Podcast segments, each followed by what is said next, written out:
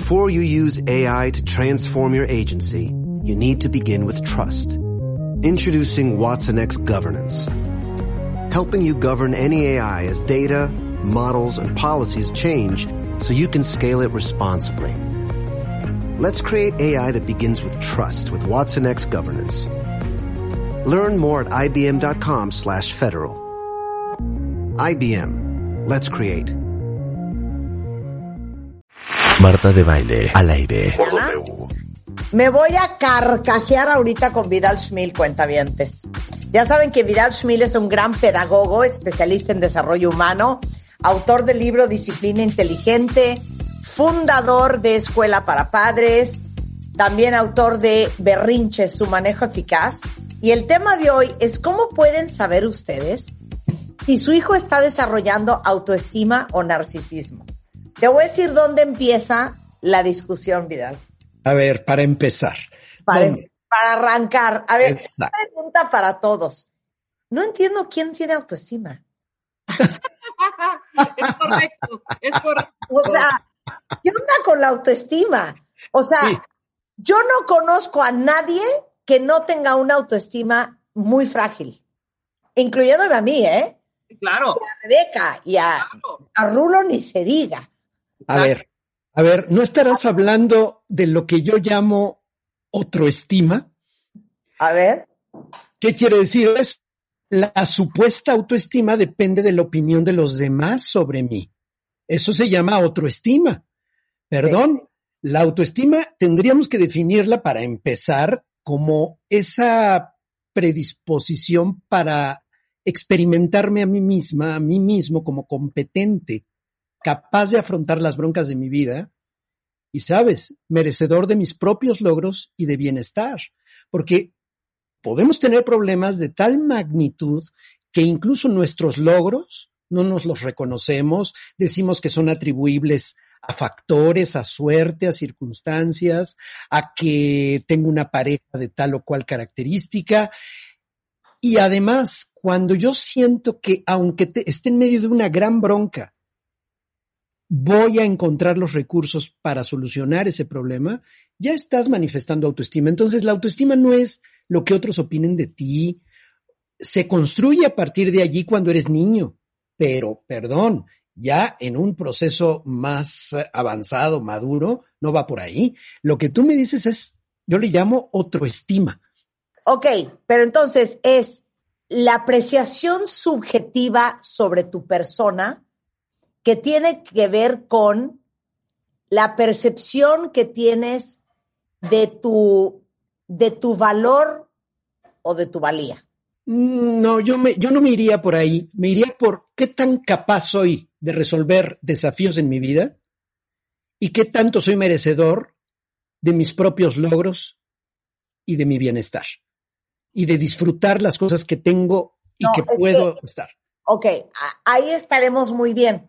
Lo que pasa es que mucha gente cree que, y corríjanme si estoy mal, cuentavientes, que si tienes buena autoestima, te sientes lo máximo, te sientes el más espectacular, la más guapa, la más segura. Eso se llama soberbia.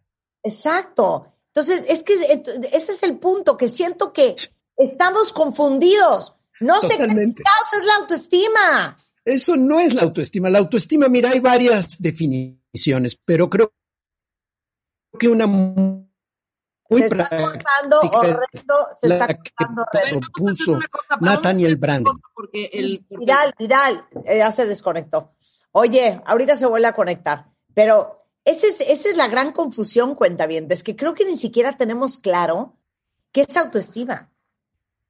O sea, mucha gente cree que es sentirte guapa, o, o, qué es ser una persona segura, o qué es sentirte sensacional con respecto a ti. Y, y me gusta esta definición que da Vidal, que es percibirte capaz de afrontar y resolver los desafíos de tu vida y percibirte como alguien merecedor de todo lo bueno que tiene la vida. Sí, es diferente. Sí, absolutamente. ¿tienes con esa definición? Yo tengo muy buena autoestima. Que me gustó mucho tu definición, que no es si me siento guapa, si estoy segura de mí misma, si mis chicharrones truenan. Eso no es. A ver, entonces serían dos factores según Branden. Autoeficacia, o sea, percibirme como capaz de afrontar y resolver desafíos de mi vida. Y eso va desde un pequeñito que está aprendiendo a subir las escaleras por sí solo. Ah, y llega la abuela o la mamá y mejor lo sube ella porque no se vaya a caer. A ver, el, el reto para ese bebé que gatea es subir la escalera. Por favor, permítele tener logros de acuerdo con su edad y su etapa. Claro. Como una mamá que yo conocía que le decía, no subas esas escaleras porque te vas a caer. Bueno, anda. El miedo de la mamá hace que el niño no se sienta capaz, de resolver algo. He visto mamás subidas a la, a la, a la resbaladilla con el niño en su regazo porque al niño le da miedo. Bueno, si no tiene la posibilidad, la capacidad todavía, es gradual y hasta que lo logre él, pero no te subas a la resbaladilla con él. O sea, de verdad, ¿a qué grado podemos fomentar la, inutilidad de los hijos? Claro. Ok, entonces eso es autoeficacia. ¿Y la segunda? Autodignidad. Percibirme como merecedor de amor, afecto y lo bueno que tiene la vida. Es decir, que, que el amor que me tienen no es dependiente o derivado de si tengo buena calificación o si me porto bien o mal. A mí me aman incondicionalmente. Eso no quiere decir que me permiten hacer lo que se me pegue la gana. Por eso esto nos lleva al tema de límites. Ahora, el narcisismo como trastorno de la personalidad no se manifiesta en niños o en menores. Según ciertos manuales especializados en el tema, se habla de que es una conducta que se manifiesta ya en etapas adolescentes o adultas. Pero cuidado, porque efectivamente, Marta, podemos estar fomentando el narcisismo. Es un patrón dominante de grandeza, una necesidad de admiración y que va acompañado de falta de empatía. Cuando una persona tiene sentimientos de grandeza, exagera sus logros y talentos y espera ser reconocido como superior sin contar con los correspondientes éxitos, simplemente es porque él es así o ella es así, la persona está absorta en fantasías de éxito, de poder, de belleza ilimitada. La adulación y el exceso de alabanzas puede producir en el niño estas fantasías, ¿eh? Cuando tú te la pasas diciéndole a tu hija, a tu hijo, eres el más inteligente del planeta, eres la más bonita del mundo, no estás fomentando la autoestima, estás fomentando la soberbia que podría convertirse en un trastorno llamado narcisismo. ¿Por qué? Porque la persona se va a creer superior. No puede relacionarse con otras personas. ¿Sabes por qué? Esto es lo más triste. Porque nadie va a estar a su nivel, nadie va a estar a su altura. Y otra cosa terrible de la personalidad narcisista es que no se relaciona y vincula emocionalmente, utiliza a la gente, cosifica, es un término horrible, pero convierte en cosas manipulables a las personas, las utiliza y mientras le son útiles, tiene relación con ellas y luego las desecha. Entonces, una persona que considera que es el centro del universo, y así se lo hacen saber en la casa, y todo gira alrededor del nene consentido o de la nena, que fomentando su autoestima, no, en realidad va a tener serios problemas porque está sediento de admiración. Esto lo conduce a expectativas de trato especial, de cumplimiento automático de sus expectativas. Por supuesto, ya ni hablamos de tolerancia a la frustración, es cero. Pero creo que la más peligrosa es la carencia de empatía, porque no está dispuesto a reconocer o a identificarse con los sentimientos y necesidades de los demás. ¿Y sabes por qué? Porque no ve a los demás. No los ve, no los percibe. Todo está alrededor de él o de ella. Tengo, Marta, si quieres, la vía directa. Es lo que te iba a decir, dame ¿Quieren ustedes convertir a sus hijos en absolutos narcisistas? Les vamos a... Tengo una serie de pasos y recetas directas para fomentar el narcisismo en tus hijas y en tus hijos. A ver. La primera, adúlalo o adúlala. Eres lo máximo, no hay otra persona como tú. Perdóname, eso ya no es reconocer a tu hijo. Eso es adulación. La adulación es la exageración de sus logros o incluso de sus no logros, de lo que no hizo, pero quiero que le den un reconocimiento a mi hijo por haber participado. A ver, eh, no, así no es. He visto las mamás más feroces tratando de lograr que le den el diploma o la medalla a su hija, es aquella muchas veces que la niña no se esforzó en lo absoluto, fue llevada a fuerza, pero la mamá insiste en eso, adular. Otra, vía directa para fomentar el narcisismo. Acomoda tu vida alrededor de ellos o de ellas y de sus intereses y renuncia y renuncia a tus propios intereses. No, es que voy a poner los ejemplos. Venga. Oigan, bueno, vamos a ir hoy a comer taco. No, yo no quiero comer. Bueno, entonces, ¿dónde quieres ir? Sí. Yo quiero pizza. Vamos a las pizzas entonces, porque Manuelito no quiere. Efectivamente. Entonces, el acomodo, mira, yo entiendo que como mamá y papá, y yo sé que es una frase que hasta se ponen memes con florecitas y mariposas alrededor, de que pones a los hijos por delante de ti y lo ven como algo maravilloso. Yo creo que es altamente peligroso.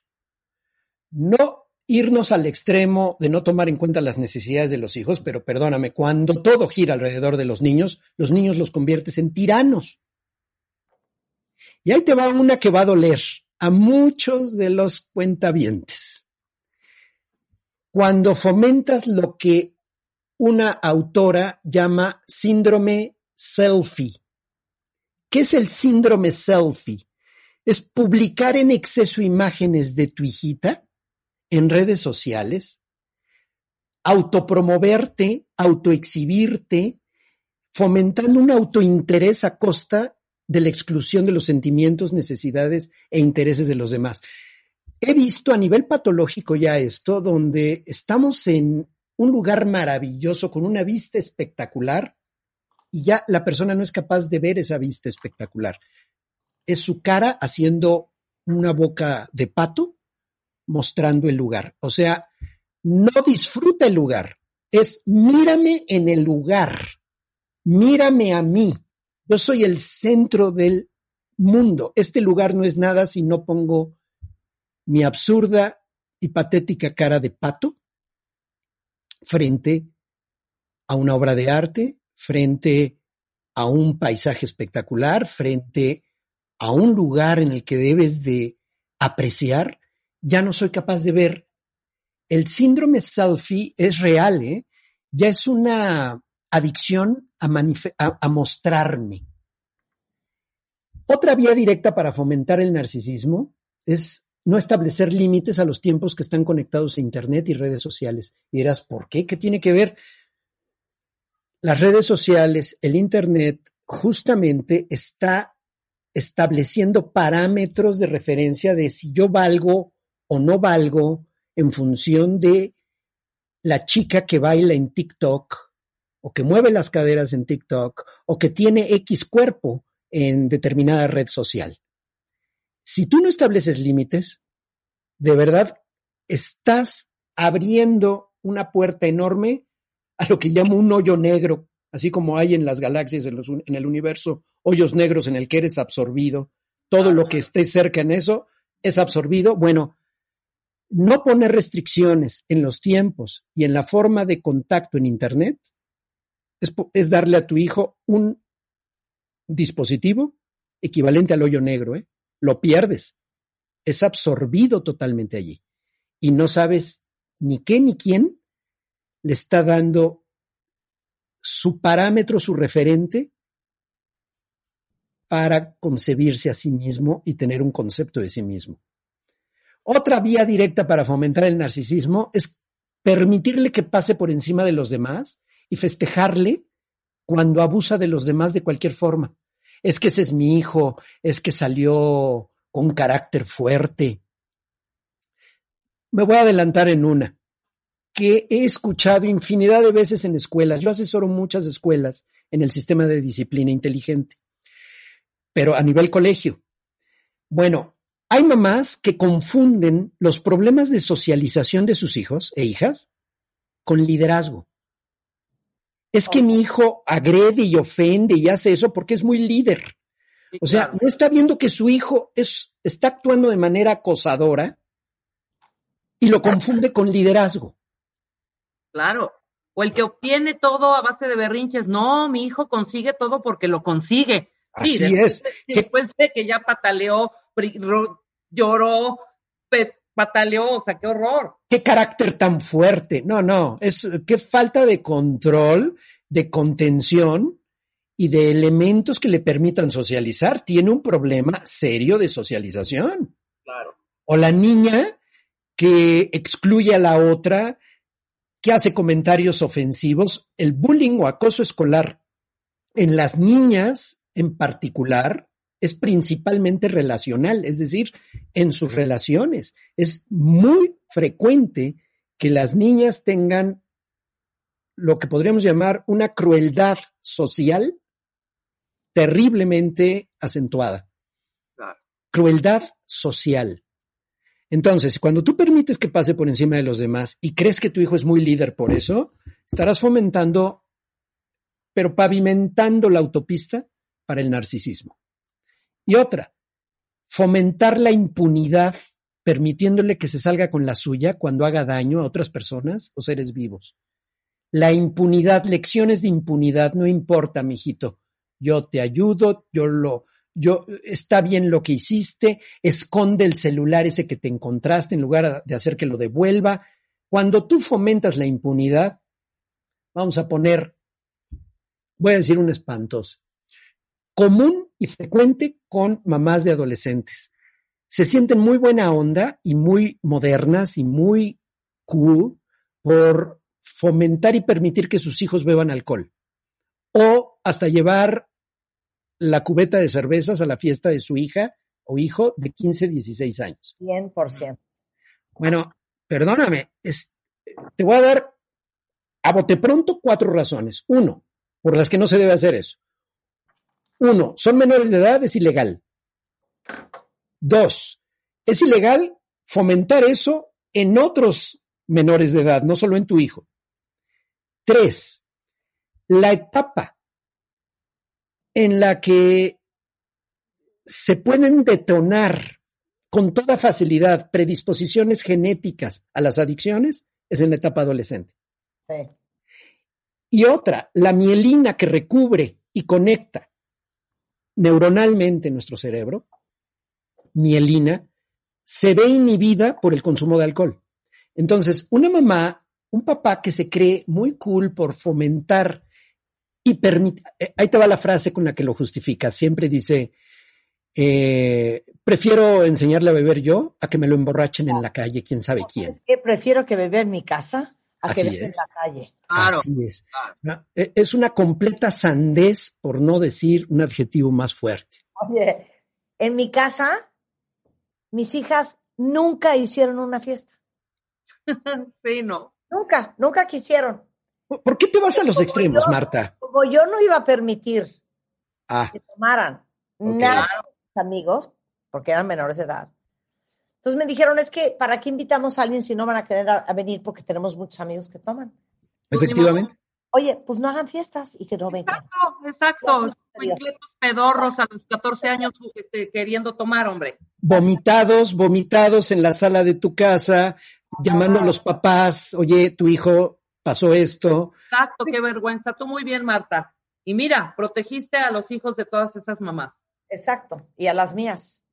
Por supuesto. Entonces. Gracias a Dios, ninguna es tomadora. No se trata de ser una persona que no es capaz de comprender las inquietudes y necesidades de un adolescente, por ejemplo. Simplemente es poner un parámetro muy claro donde no voy a fomentar ni la impunidad, porque eso es impunidad, y no confundir la autoestima con la soberbia. De verdad, qué bueno que arrancaste con ese planteamiento, Marta, porque eso es la confusión principal que tenemos la mayoría de las personas. Entonces, creer que yo soy maravilloso y me veo al espejo y me doy de besos, esas son, esas son payasadas, perdóname por no decir otro, otro término. En realidad tiene que ver, soy capaz de enfrentar las broncas de mi vida, no siempre me voy a sentir bien conmigo mismo, de pronto también puedo haber hecho cosas de las que no estoy orgulloso y tener la autocrítica es parte de la autoestima.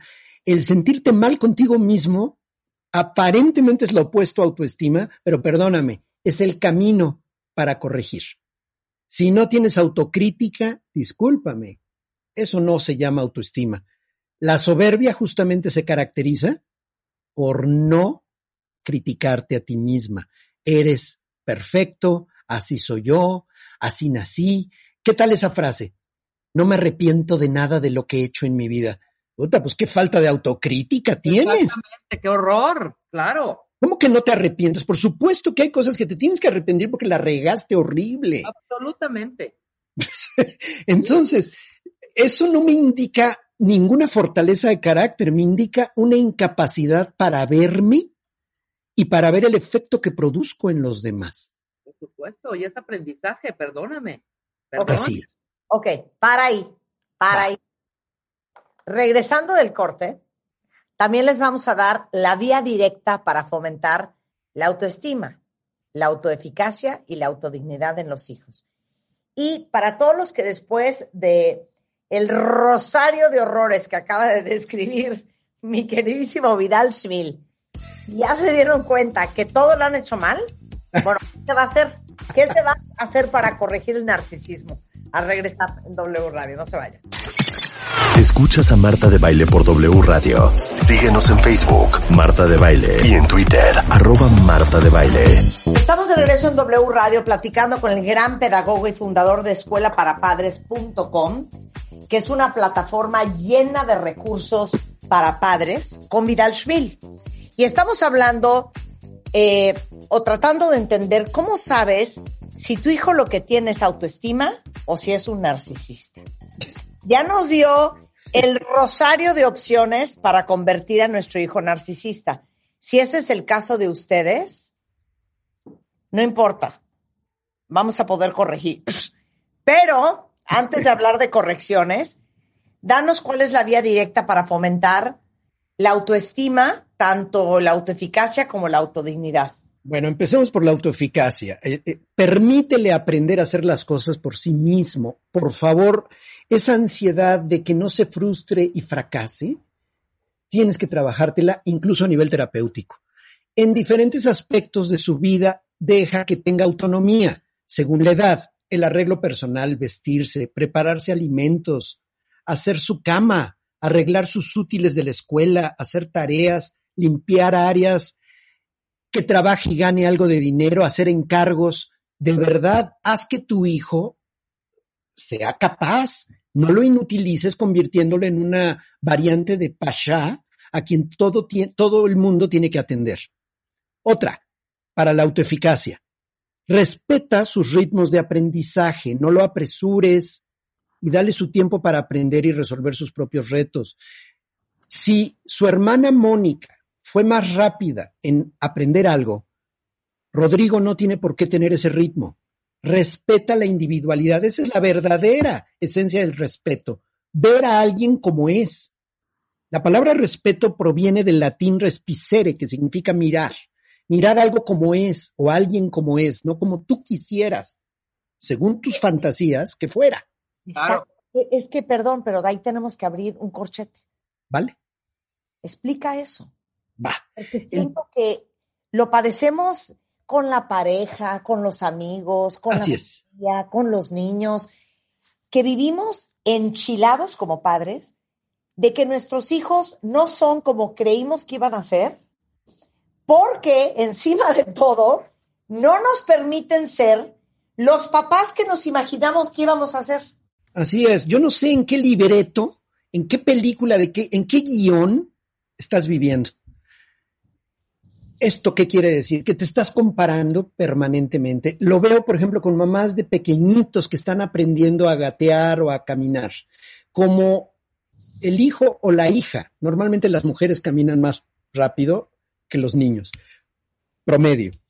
Y como la niña de la vecina ya camina y tiene nueve meses y medio o diez meses, y tu hijo de año, dos meses, apenas se arrastra, entonces lo fuerzas a pararse y a caminar, lo obligas. Entonces, eso es una falta de respeto a la esencia fundamental. Y como dices, Marta, con las parejas, es una falta de respeto constante porque tu pareja sea de otra manera. Bueno, si esa pareja no es la tuya, de verdad tienes que tomar otro tipo de decisiones, pero no lo vas a cambiar, no lo vas a educar. Pero, pero vete más grandecitos, o sea, es, es que es en todo. Ya, si el niño no ha dejado el pañal para los dos años, ah, a nalgadas y a chingadazos, para que el niño ya deje el pañal, para que el niño no se haga pipí en la cama, para que el niño deje el chupón, para que el niño deje de chuparse el dedo, para que el niño ya camine, para que el niño deje la mamila. O sea, es una presión, pero ahora Pero- vamos más grandecitos. Ah, claro, que sea el número uno de su clase, eh, que sea el líder, el que pueda lograr absolutamente todo lo que a lo mejor yo he querido lograr y no logré. Ese es horrible. Respetar sus ritmos de aprendizaje, y cierro el corchete porque si no ahí nos quedamos, para fomentar la autoestima es respetar ritmos de aprendizaje, no lo apresures y dale su tiempo para aprender y resolver sus propios retos.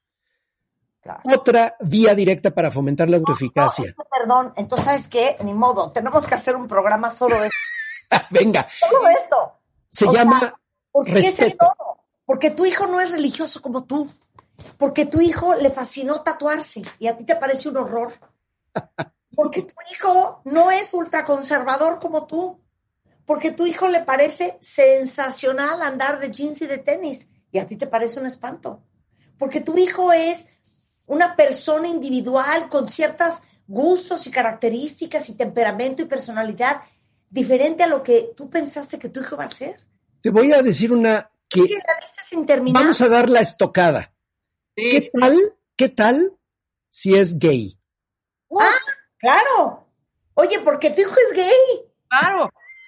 porque tu hijo es lesbiana, Sí, sí, porque tu hijo no es católico, así es. porque tu hijo se hizo budista. O Bueno. sea, es que quiero hacer un programa de eso.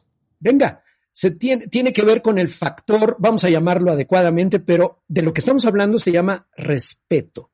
Y el respeto no es decirle buenas tardes, caballero. El respeto tiene que ver con esta capacidad para ver al otro como es y no tener expectativas de que se tenga que ajustar a nuestros parámetros. Y perdón, me vale, es que ya me enchilé. Venga, Yo te veo. venga, venga. No, porque entonces, desde que no dejaste la mamila, desde que te hacías pipí en la cama, desde que eh, no tenías los amigos en el kinder o en la primaria que querías, porque no sacaste 10 en matemáticas, porque te estás juntando en secundaria con unos chavos que a tu mamá no le gustan, porque un día te pusiste un tatuaje en la muñeca. El mensaje que te mandan tus papás todo el santo pinche día es que eres un problema y que hay algo terriblemente mal contigo. ¿Y eso a qué te conduce? A intervenir de manera invasiva, que para resolverle problemas que están en tu mente, en tu cabeza y en tu imaginación, porque para él no necesariamente son problemas. Tienes que intervenir, Marta, volviendo a la autoeficacia, Claro. cuando realmente lo veas afectado de manera que lo rebasó, realmente lo superó. Solo en ese momento entro, pero deja que tu hijo resuelva sus broncas, Claro. tener Pero- frustraciones. Claro, y voy a decir otra cosa. Cuando yo llegué a vivir a México y me metieron a ese colegio de las monjas, que las monjas todo el día me, me regañaban, me corregían, yo me portaba fatal, me quitaba los zapatos en clase, no estudiaba, me valía pito todo. Mi papá me sacó del colegio. Y me sacó del colegio porque dijo, yo no quiero que esta niña crezca creyendo que es un problema. Porque las monjas no pueden con ella. Claro. O sea, fíjate qué protección. Yo no quiero que esta niña crezca creyendo que ella es un problema. Es conmovedor, ¿eh? Ese, ese enfoque y esa contundencia en la claridad del pensamiento que tuvo tu papá fue cañón. A huevo te acostumbras a este colegio y obedeces a la monja y te sacas buenas calificaciones y pones atención y te voy a malmatar si te vuelves a quitar los zapatos en clase. Nada Claro. mi papá y mi mamá. Dijeron, la vamos a sacar de este colegio porque esta niña no puede crecer creyendo que es un problema. Muy bien. Ahora, quiero tocar otro punto dentro de la autoeficacia en el que la mayoría de las mamás y los papás abusamos de mala manera. Los reconocimientos. Cuidado, el arte de reconocer a tus hijas y a tus hijos debe de ser muy, eh, lo tienes que dominar. Primero, felicítalo por logros verdaderos, reales. No regales reconocimientos no merecidos. Si tu hijo reprobó, le fue mal en algo, que verbalice cómo se siente, pero no le digas que estuvo bien cuando no estuvo bien. Claro. Pero el arte de reconocer, usé un término, un truco mnemotécnico, o sea, para la memoria, para que no se nos olvide. Se llama reconocimiento BESOC. B-E-S-O-C. BESOC. ¿Qué en el mundo significa eso? Que tu reconocimiento tiene que ser breve, es la B, específico, no generalices que está bien en todo, dile qué bien, qué buena eres en cálculo mental, qué bien se te ve ese moño rojo, o sea, sé específico, qué bien jugaste este partido, en lugar de eres el próximo Messi, específico, sincero, solo cuando realmente ocurrió algo que hizo bien, oportuno y cálido. Claro. Besoc. Breve. Son cinco palabras que tienes que memorizar. Breve. Besoc. Breve. Específico. Sincero. Oportuno y cálido. Perfecto. Esas cinco te dan un reconocimiento verdaderamente importante porque tampoco es el otro extremo, ¿no? De nunca reconocer a tu hijo. ¿Cómo va a sentirse capaz si nunca valoras lo que hace bien? Hay Y entender también, Vidal, perdóname que Sí. te interrumpa, pero en el caso, entender también esta parte en cuando el niño tampoco puede con muchas cosas, ¿sabes? No puede con la simple tarea de matemáticas o no se puede aprender un poema. Yo me acuerdo rápidamente que cuando yo estaba chavita, tenía, tuve un, pero no sabes la cantidad de estrés que me provocó en cuarto de primaria, tercero o cuarto, aprenderme las capitales del mundo en inglés, en un mapa sin nombres. Cuarto de primaria, sin nombres. Y hasta la fecha me... Pero fueron de verdad angustias de una semana que mi mamá me veía realmente preocupada y que mi mamá decidió hablarlo con la maestra y conmigo y decir, a ver qué está pasando acá, ¿no? Cuando, cuando la mitad del salón sí se lo habría aprendido y la otra tampoco, ¿no? O sea, no era un problema mío en particular, sino que era algo bastante, una expectativa enorme para chavitos de ocho años, siete, ¿no? Claro. Y al final, esa parte y ese apoyo de yo sé que no puedes, te voy a acompañar para que junto con tu maestra y conmigo lo puedas hacer, ¿no? Esa parte y no decir, a ver, pero ¿por qué te estás tardando tanto? Pero ya fulanito ya lo hizo y tu hermana también se las aprendió cuando tenía tu edad. No, Volvemos al tema de las expectativas y de ese programa especial que vamos a hacer sobre el tema de respeto. Claro. ¿Y qué significa profundamente respeto? Ahora, me surgió una duda ahorita que dices este ejemplo, Rebeca. ¿Cómo se dice Ulaanbaatar en inglés? imagínate.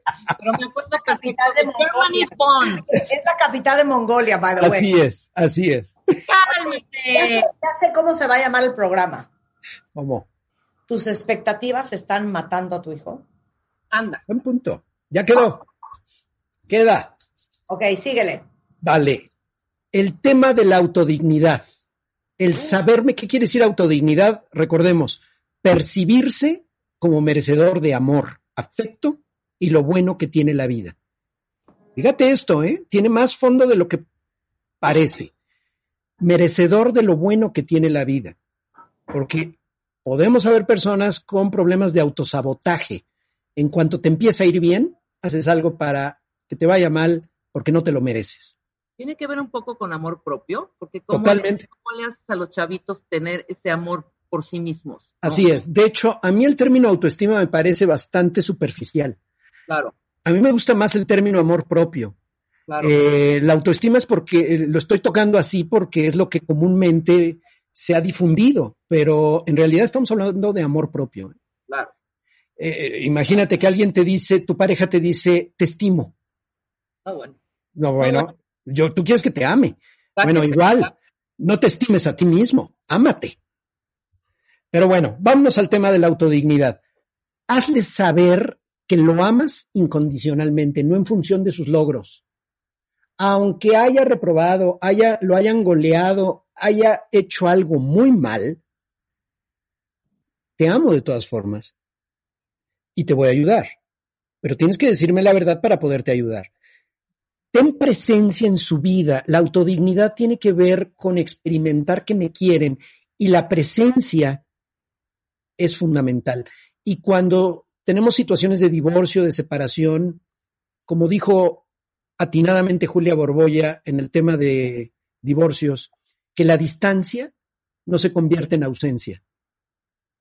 Que la distancia física que en ocasiones, por circunstancias, estás obligado a tener con tus hijos, no se convierte en ausencia.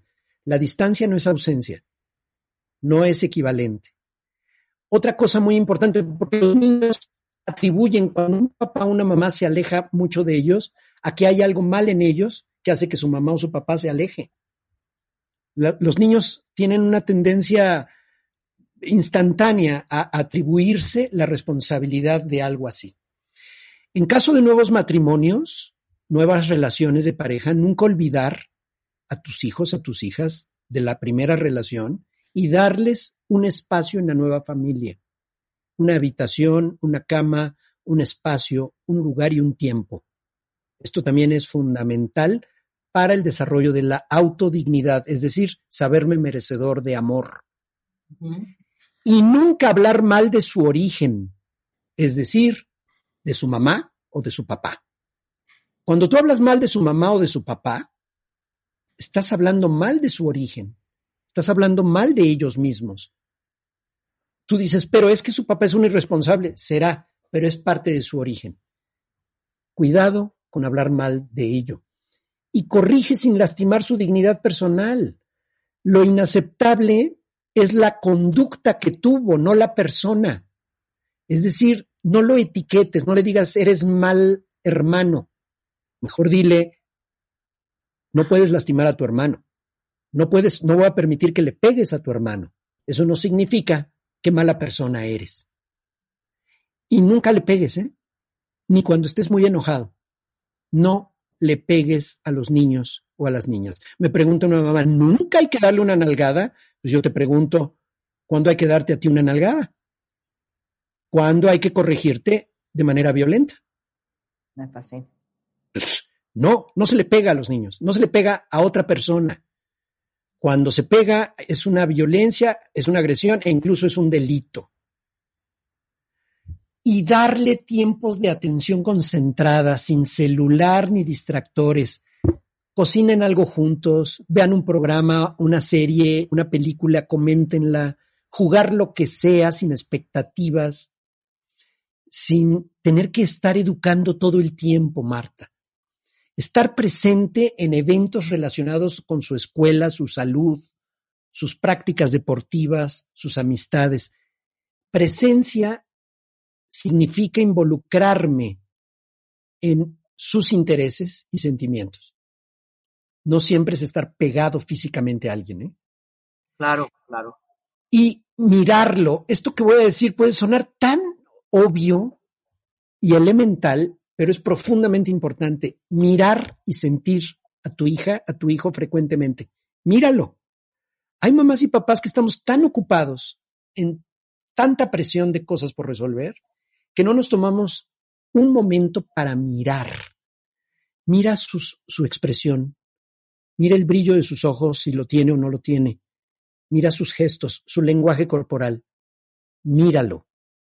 Una persona que se siente mirada por el otro se siente apreciada, querida, no con un juicio crítico, simplemente valorando lo que es. Y otra cosa fundamental, Rebeca, Marta, es poder decirle no a algo sin que sienta que es porque ya no lo amas o estás, o estás enojada con él o por castigo. Que puedas decirle no y corregir algo sin que por eso se sienta amenazado en el afecto y en el amor. Poder decir no es fundamental y reconocerlo y que sienta que no tiene que hacer las cosas para tu satisfacción o aprobación. Esta lección me la dio mi hijo de hoy 33 años cuando tenía 14. En una ocasión le dije, oye David, qué bien, estoy muy orgulloso de ti de que sacaste buena calificación. Me dijo, qué bueno que te sientes orgulloso, pa, pero yo lo hice por mí, no para que tú te sientas bien. Aparentemente eso es una respuesta grosera, efectivamente, podría interpretarse de esa manera, pero sabes, me dio gusto que algo que sabía que les había costado tanto trabajo, lo hiciera por él mismo y no para cubrir mi expectativa. Eso es fundamental. ¿eh? Claro, claro.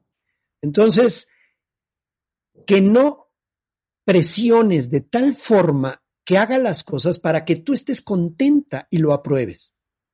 Volvemos al tema de cómo tus expectativas están matando a tu hijo. Vamos a hacer un programa de eso con don Vidal Schmil. Vale. Próximamente, cuentavientes. Seguro. Ahora, déjenme decirles una cosa.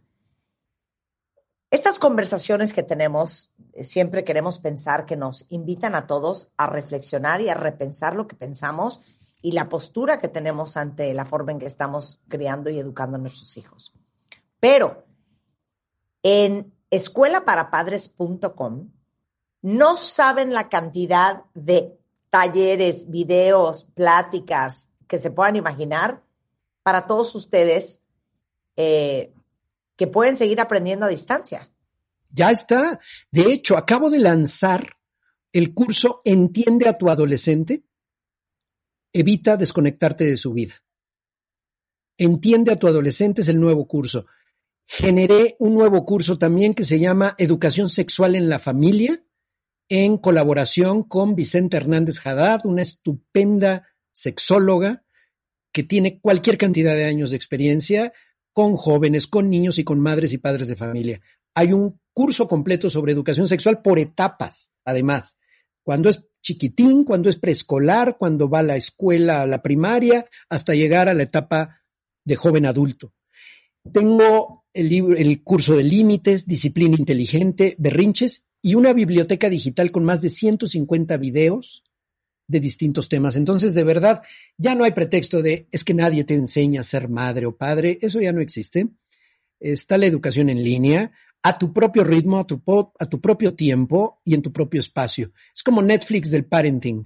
Ya puedes, con una suscripción, tener acceso a cada vez más contenidos. Además, cada 21 días, a la gente que esté inscrita, tiene acceso en vivo conmigo para preguntas y respuestas en una noche de mamás y papás, donde tocamos distintos temas.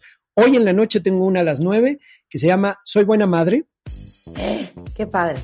Tal cual. Esa es la idea, que no solamente el amor que sentimos por los hijos sea el parámetro para evaluar si somos buena madre o buen padre. Sensacional. Eh, lo encuentran en escuelaparapadres.com, es escuela-padres en Twitter, Vidal Schmil. Es siempre un placer amarte y pelearte. Un placer y podremos hacer este estupendo programa sobre tus expectativas están matando a tus hijos. Estupendo título, Marta. Bien.